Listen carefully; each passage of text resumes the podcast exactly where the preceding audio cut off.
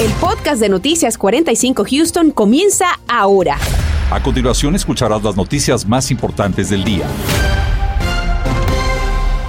Millones de residentes y visitantes que llegan a Houston a pasar la temporada decembrina se encuentran bajo los efectos de las altas temperaturas, tomando en cuenta que estamos en pleno invierno. Los termómetros siguen marcando los 80 grados en promedio. Marcela, ¿qué tal? ¿Qué tal, Raúl? Muy buenas tardes. Así que vamos a ver qué nos depara para la noche buena con la meteoróloga Elena Tabrague de nuestro equipo de vigilantes del tiempo de Univisión 45. Elena, ¿qué tal? Muy buenas tardes. Muy buenas tardes, Raúl y Marcela. En efecto, tenemos temperaturas cálidas en toda nuestra área durante este jueves y continuaremos así en los próximos días. Se están reportando actualmente temperaturas entre los 75 a 78 grados en toda la región y para mañana las máximas llegarán a los 81 grados en la ciudad de Houston y en la noche buena se espera que las temperaturas van a estar por encima de lo normal.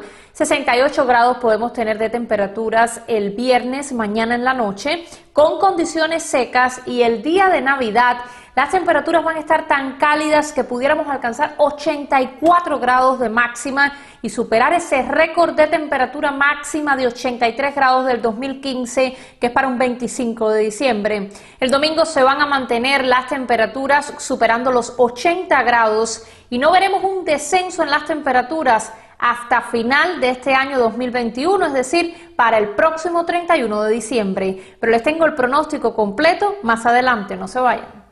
Estaremos muy atentos, Serena. Gracias. Y esta tarde hay inconformidad por parte de organizaciones locales debido al incendio ocurrido esta mañana en una refinería del área de Baytown. En este incidente, cuatro personas resultaron heridas y continúan recuperándose en un hospital. Nuestro compañero Daniel Tucho nos dice por qué estos grupos no están de acuerdo con la forma en que las autoridades actuaron este día. Adelante, Daniel. Um, Jimmy y su familia dicen que se despertaron con una explosión que no solo los sacudió de la cama, sino también que habría causado daños en su casa. Rajando la estructura de la ventana y moviendo toda su vivienda en plena madrugada, segura. Aún con los nervios encima, me enseñó el video y las fotografías que él tomó de lo que este incendio en la refinería de la petrolera ExxonMobil habría causado en su hogar. Un incidente en el que por ahora las autoridades no confirman cómo fue que empezó, pero sí nos dijeron que cuatro contratistas terminaron en el hospital y se encuentran estables.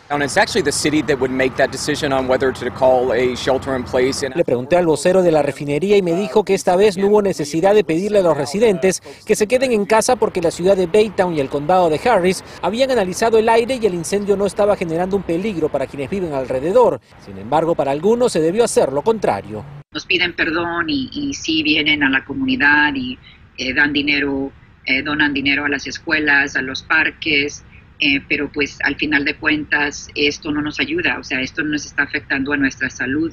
Varias organizaciones locales mostraron su disconformidad con la manera en que ExxonMobil estaría operando en esta región. Environment Texas recordó que esta empresa había recibido una multa de más de 14 millones de dólares este año por haber violado las leyes en la calidad del aire. En tanto, Air Alliance Houston dice estar preocupada por las partículas que está arrojando esta refinería, que podría causar no solamente problemas a los pulmones, provocar cáncer, sino también asma en ancianos y niños. Bueno, lo que nosotros hemos estado tratando de hacer es de que notifiquen a la, comunidad, o sea, por medio del, del, celular, ¿verdad? Así como te mandan, nos mandan a Amber Alerts, que nos manden también igual un shelter in place. We have an incredible emergency response team that's going to make sure that the community is protected if there's ever an incident. El vocero de ExxonMobil Baytown me dijo que ellos tienen un equipo de emergencias que se asegura que estos incidentes no ocurran y agregó fueron ellos mismos quienes controlaron el incendio. Pero mientras tanto, residentes como Jimmy dicen que tendrán que desembolsar de su propio bolsillo los daños generados en sus casas. We pretty much got accustomed to it, you know, late nights or it smells bad y hasta allá se acostumbraron al mal olor y las llamas de su gigantesco vecino. En Baytown, Daniel Tucho, Noticias, Univisión 45. Las inconformidades continúan, así que te invitamos, como siempre, a que saques tu cámara, tu teléfono celular, actives tu cámara y naturalmente apuntes al código QR que está apareciendo en este momento en pantalla. De esta forma vas a poder tener acceso a artículos relacionados a este incidente que hemos publicado en nuestra plataforma digital y además mantenerte informado de todos los pormenores. A un día de la celebración de la Navidad, cientos de personas se apresuran a buscar una prueba rápida de coronavirus, ya sea porque se van a reunir con sus familias o salen de viaje. Lo cierto es que ante la escasez de las pruebas rápidas, varias clínicas privadas se suman a este esfuerzo. Claudia Ramos nos acompaña en vivo esta tarde y nos cuenta qué tipo de pruebas se están realizando y sobre todo cuánto tiempo se tarda en recibir los resultados. Clau, ¿qué tal?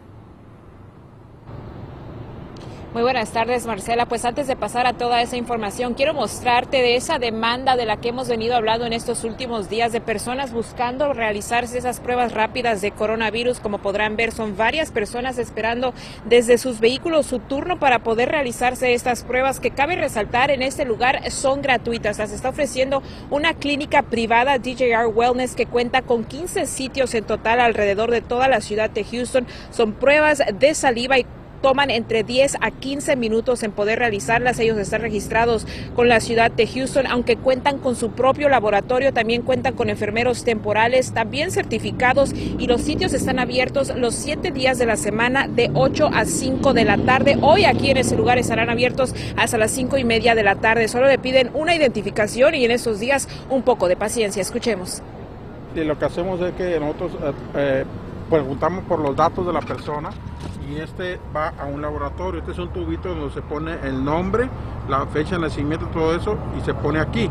Las personas que van a viajar o necesitan para ir a trabajar que les exige, se le pone un sticker, que es este sticker rojito, este de aquí, que es, es setup, decir rápido. Se le pone aquí atrás y diariamente se llevan estos al laboratorio y los que van a ser primero, los que necesitan urgentemente, las hacen de inmediatamente y dura 24 horas, rápido, ahorita como está la demanda. Pero si no es rápido, dura hasta 72 horas que le caiga por correo electrónico y ellos también están ofreciendo estas pruebas a domicilio. Usted tiene que hacer la petición y también la están ofreciendo para empleadores que deseen que sus trabajadores se realicen estas pruebas. Solamente tiene que llamar al número 409-347-3349. Esa información que les tengo desde el norte de Houston, Claudia Ramos, Noticias, Univisión 45. Gracias, Claudia. Y es que si usted está buscando un lugar para vacunarse o hacerse la prueba de coronavirus, presta atención porque también los sitios de la ciudad de Houston estarán abiertos este día. Según nos informa la ciudad, todos sus sitios afiliados de vacunas estarán abiertos este jueves. Incluso mañana, Nochebuena, puedes hacerte prueba y vacunarte en Plaza Américas. Pero eso sí, el 25 de diciembre estará cerrado y reabrirá nuevamente sus puertas el 26 de diciembre. El día de hoy, la Administración de Drogas y Alimentos en los Estados Unidos dio su aprobación para el uso de la pastilla Merck en contra del COVID-19. Ayer lo hizo la empresa Pfizer, quien también recibió esta eh, aprobación federal. Para hablar del impacto que tiene esta nueva herramienta contra la pandemia, damos la bienvenida al doctor Pedro Piedra del Colegio de Medicina de Baylor. Doctor, gracias por estar con nosotros. En una primera instancia le preguntaría ¿Cuáles son las ventajas de contar ya con una pastilla antiviral para el COVID-19?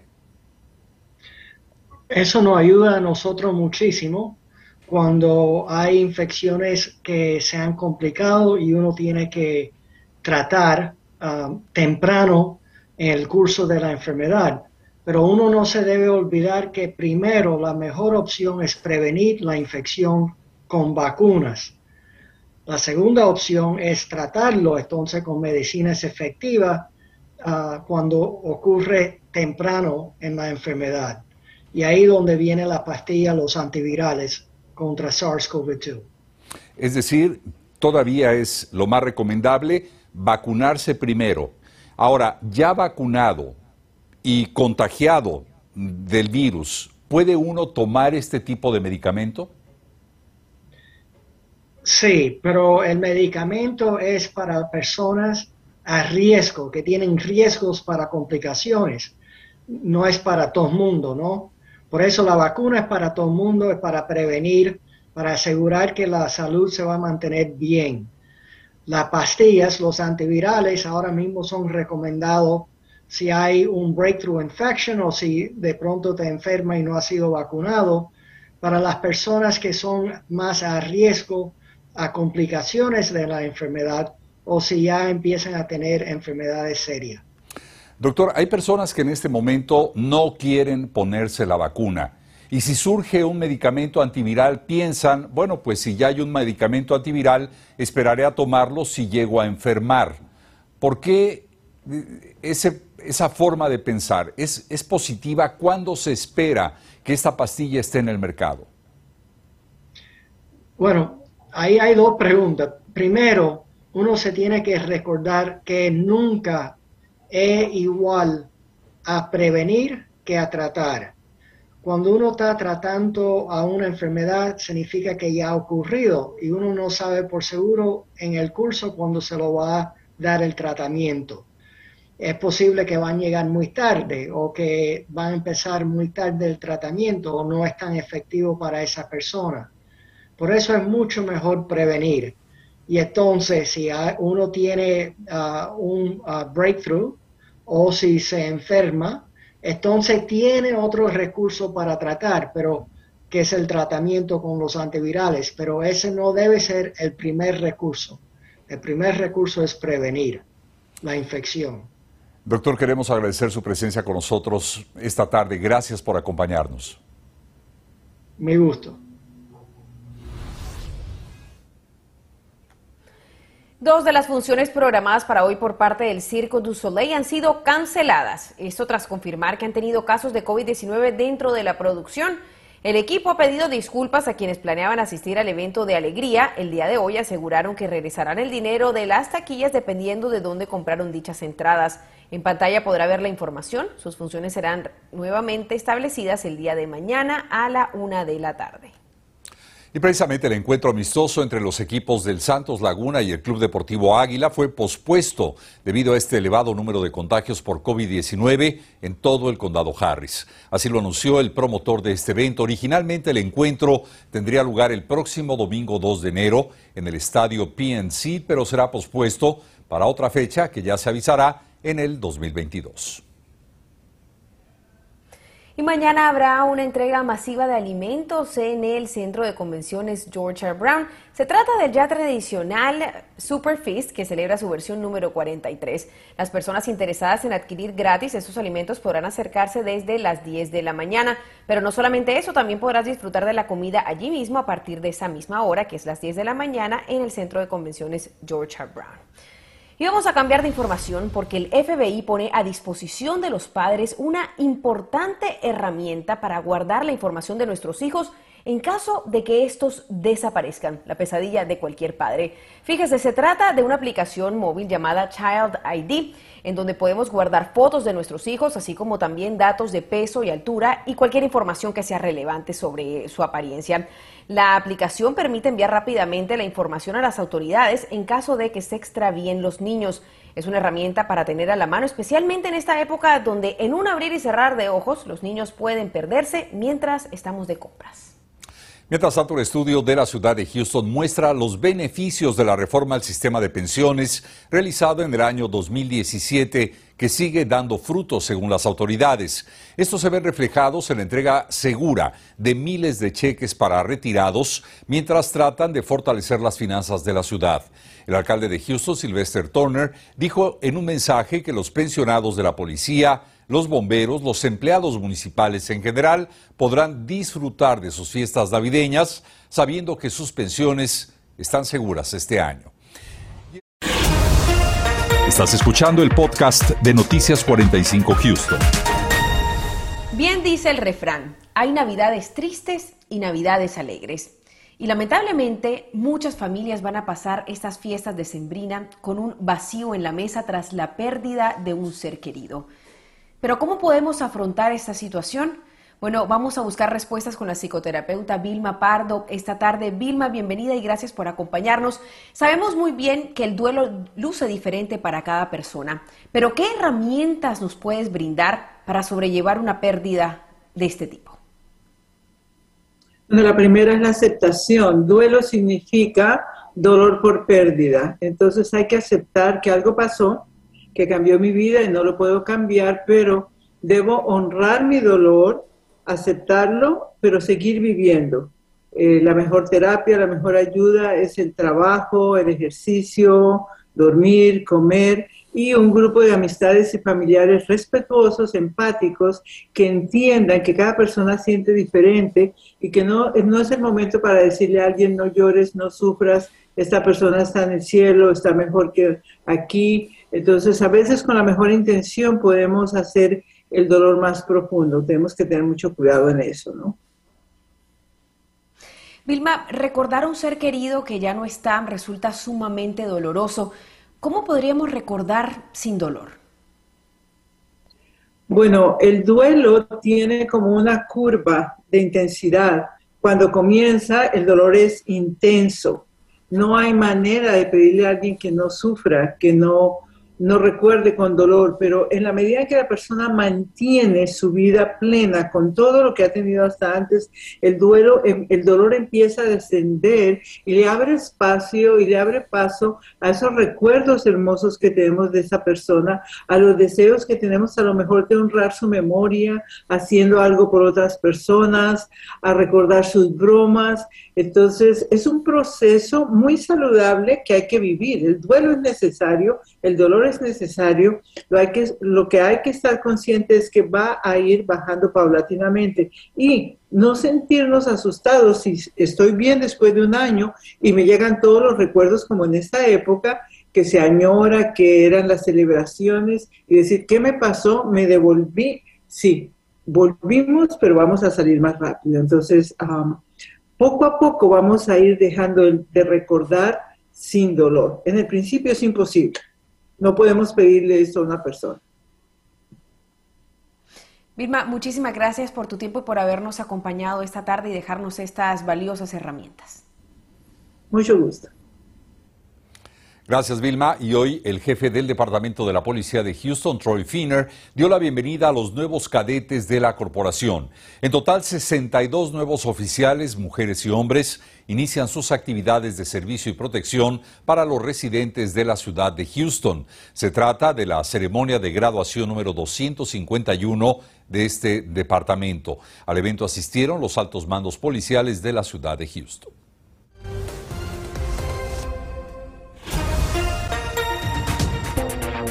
Y esta noche a las 10 tendremos las cifras de los empleados de la ciudad de Houston, incluyendo bomberos y policías que ya han enfermado de coronavirus en esta nueva ola de contagios. Hablamos directamente con el jefe de bomberos al respecto.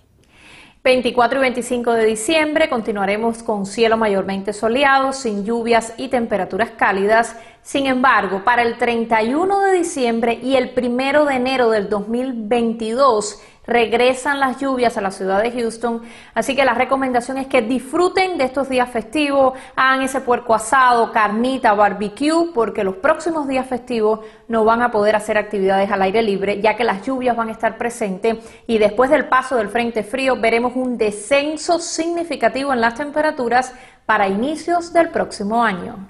Días para disfrutar, nada invernales. Gracias Elena y gracias a usted. Nos veremos esta noche. Marcela. Feliz tarde para todos. Gracias por escuchar el podcast de Noticias 45 Houston. Puedes descubrir otros podcasts de Univision en la aplicación de Euforia o en univision.com diagonal podcast.